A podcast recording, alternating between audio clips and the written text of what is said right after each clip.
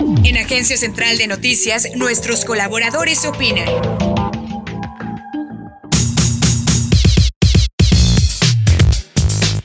Parece que el desprecio que el presidente le tiene a la ley y con ello también a los derechos humanos ha comenzado a impactar de manera negativa en la vida de los mexicanos en general. Decimos esto porque dentro de las reformas contrarias a los derechos humanos que ha impulsado el presidente en el Congreso de la Unión y que las mayorías de Morena han aprobado, llaman la atención varias en materia fiscal. Seguramente se recuerda la reforma fiscal penal de Morena donde se tipificó el delito de defraudación fiscal como delincuencia organizada, pudiendo aplicarle al contribuyente señalado la extinción de dominio sobre sus bienes sin que exista siquiera sentencia condenatoria en su contra, donde se estableció como delito el emitir comprobantes fiscales que amparen operaciones simuladas o inexistentes con aplicación de prisión preventiva oficiosa y penas de prisión altas o aquellas facultades que se le dieron al SAT y que puede usar para que ante los cuestionamientos del contribuyente sobre la imposición de algún crédito fiscal pueda señalarlo como defraudador. Con estas reformas y otras facultades que le dio Morena al SAT, la presión contra los contribuyentes se ha elevado a tal punto que diversas asociaciones de abogados nacionales e internacionales han denunciado que el SAT, de modo intimidatorio, pide a los contribuyentes que renuncien a la asesoría legal a la que tienen derecho, obligándolos a negociar directamente con dicha autoridad. Muestra de ello es que grandes contribuyentes como Walmart, IBM o FEMSA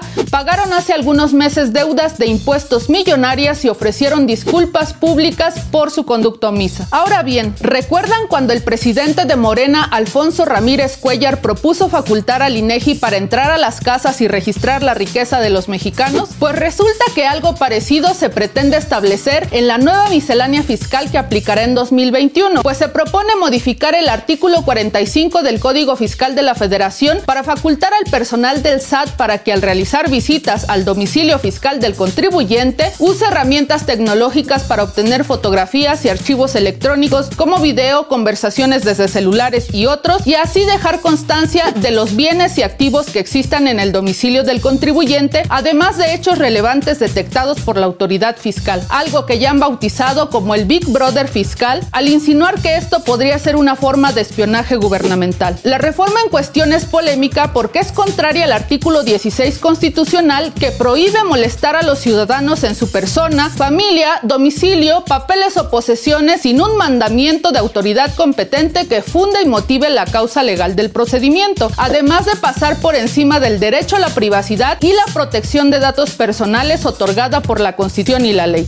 Aunque estas reformas fueron rechazadas por el Senado, se discutirán de nuevo por los diputados y de aprobarse, consolidarán el terrorismo fiscal de la 4T, pues no solo servirán al gobierno para obtener más recursos públicos al darle armas al SAT para acosar y presionar a los contribuyentes a pagar hasta lo que no deben, sino que expondrá información de nuestra vida privada y datos personales al mal uso de ellos por parte de la delincuencia, pero también por el gobierno. Y sobre todo, reforzará esta forma de